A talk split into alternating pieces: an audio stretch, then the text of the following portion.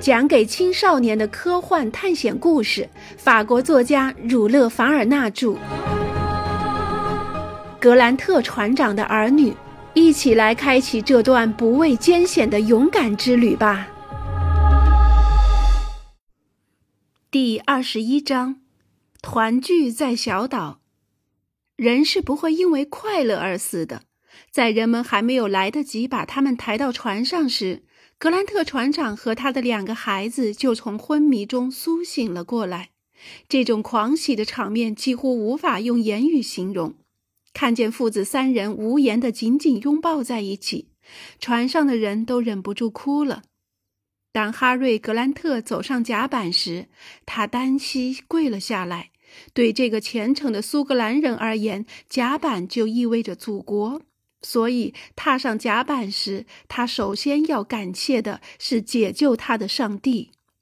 接着，他转向格雷纳凡夫人、格雷纳凡爵士以及他们的伙伴们，用已经变了调的声音向他们致谢。在乘着游船绕小岛一圈时，他们的孩子们已经向他讲述了邓肯号的所有经历。他到底欠了格雷纳凡爵士、格雷纳凡夫人和他们的伙伴多少情啊？从爵士到最低微的水手，每个人都曾为他而历尽艰险，备受苦难。哈瑞·格兰特向他们表达了充盈在他心中的感激之情，语言既朴素却又高贵。他坚毅的脸上闪着温柔而又纯洁的感情。船员们也都觉得自己得到了最好的报偿，这种报偿远远已经超过了他们经受的苦难。一向不动声色的少校也红了双眼，他再也控制不住自己，流下了激动的泪水。至于可敬的地理学家，他竟然就像一个孩子一样，在大家面前哭了起来。哈瑞·格兰特看了又看女儿，觉得她是那么可爱，那么美丽呀。他幸福地夸赞着，格雷纳凡夫人也附和他，似乎是为了证明不是因为他是父亲而夸自己的孩子。接着，他又转向儿子：“你长大了好多啊，是个男子汉啊！”他骄傲地赞叹道。同时，他恨不得把两年半聚集在他心里的所有吻，一下子全都给他的两个亲爱的孩子。罗伯特把自己的朋友一一介绍给父亲，并且设法用各种不同的介绍方式。但是，无论介绍哪一个朋友，他总是会说同样的话，那就是：父亲不在时，所有的人对他和玛丽都好得无以复加。当他介绍约翰·孟格尔的时候，年轻的船长的脸一下子变红了起来，而且在回答玛丽父亲的问题时，声音都有些颤抖。格雷纳凡夫人和格兰特船长讲了一路上所经历的很多事情，船长为自己的儿女深感骄傲。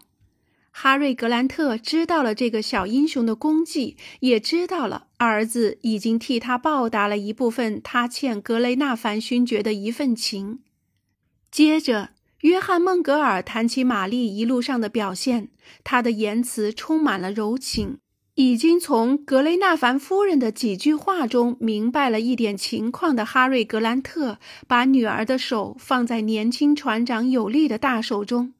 转身对格雷纳凡爵士和夫人说：“爵士，还有您，夫人，让我们一起为他们祝福吧。”讲了所有的故事后，格雷纳凡勋爵把有关埃尔顿的事儿也跟格兰特船长说了。格兰特证实了夏氏水手关于在澳大利亚海岸被他赶下船的事儿是真实的，又补充道。他聪明而勇敢，是贪欲把他引上了歧途啊！希望他能反省、悔悟，重新学好。但是在把埃尔顿送上玛利亚泰雷莎岛之前，格兰特船长想先在他的荒岛上略尽地主之谊。他邀请他们的朋友参观了自己的小木屋，并且坐在太平洋的鲁滨逊的桌子前面吃一顿饭。罗伯特和玛丽迫不及待地想看看父亲曾在那儿含着眼泪想念他们的地方。小艇武装好之后，格雷纳凡爵士和夫人哈瑞·格兰特和他的两个孩子少校帕格奈尔和约翰·孟格尔不久便来到了小岛。哈瑞·格兰特的领地几个小时就被他们走了一遍。这是一座海下山的山峰，一个平台。这里到处是火山爆发后的碎片和玄武岩。地球的地质形成期，在地下火的作用下，这座山从太平洋的深处冒了出来。而近几百年来，火山并没有喷发，火山口也堵塞了，岩浆成了小岛，后来形成了腐殖土，植物便占领了这块新的陆地。过往的捕鲸船在岛上放了几头猪和山羊等家畜。于是，这些动物也在野生状态下繁殖和延续了下来。从此，大自然的植物、动物、矿物三种物质都在这个小岛上生存了下来。布雷塔尼亚号上的遇险者在岛上栖身后，便开始改造自然。在两年半的时间里，格兰特船长和他的两名水手彻底改变了这个小岛。他们精心耕种了好几英亩的地，还产出了品质优良的蔬菜。客人们来到绿油油的桉树荫底下的木屋，窗前壮丽的海洋在阳光下闪闪发光。哈瑞·格兰特叫人在高大的桉树荫下摆好桌子，大家坐在桌前，几碗羊奶，一点面包，两三颗野菊苣，一只小山羊腿。几杯清纯的山泉水，既简单又丰盛的一顿饭，足以和阿尔卡底山区牧羊人的饭食相媲美了。帕格奈尔高兴极了，他的脑海里又呈现出鲁滨逊的故事了。那个无赖埃尔顿，他实在太幸运了。他兴高采烈地大声说：“对他来说，这简直就是个天堂嘛！”是的，哈瑞·格兰特回答。是上帝赐给三个遇险海员的天堂。遗憾的是，玛利亚·泰雷莎不够大，也不够富饶，只有一条小溪，也没有波浪扑击的海湾来做港口。为什么还觉得遗憾呢，船长？格雷纳凡勋爵问。因为我很想在这里建苏格兰移民地。啊，格兰特船长。格雷纳凡勋爵说：“您还没有放弃，对吗？真的太好了！您曾经因为这个伟大的抱负而闻名于我们整个古老的苏格兰。是的，不放弃，爵士。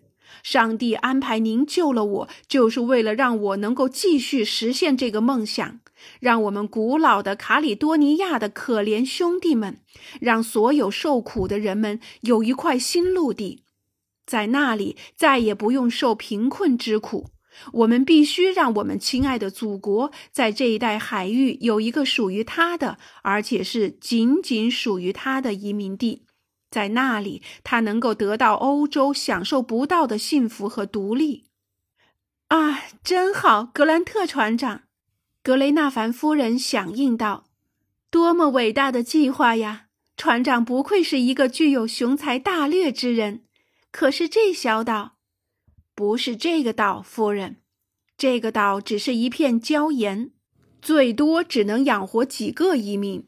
我们需要的是一片广阔富饶的陆地，是一片拥有原始时期所有宝藏的陆地。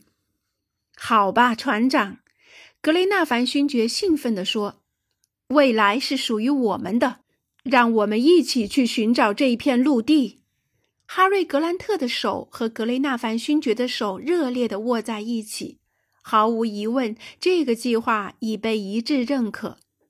在这个小岛上，在这座简朴的木屋里，大家都很想知道这三个布雷塔尼亚号的被遗弃的遇险者是怎样度过这漫长的两年半的。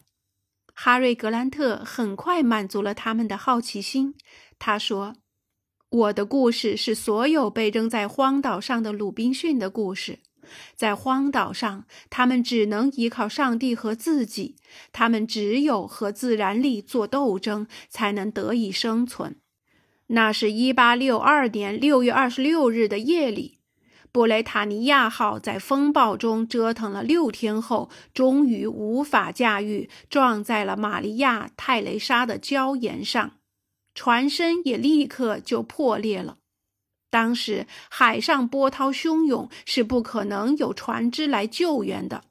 我的船员几乎都在海难中不幸丧生，只剩下若拜尔。伯布里尔斯和我，我们历尽艰险，经过无数次的努力，终于成功上岸了。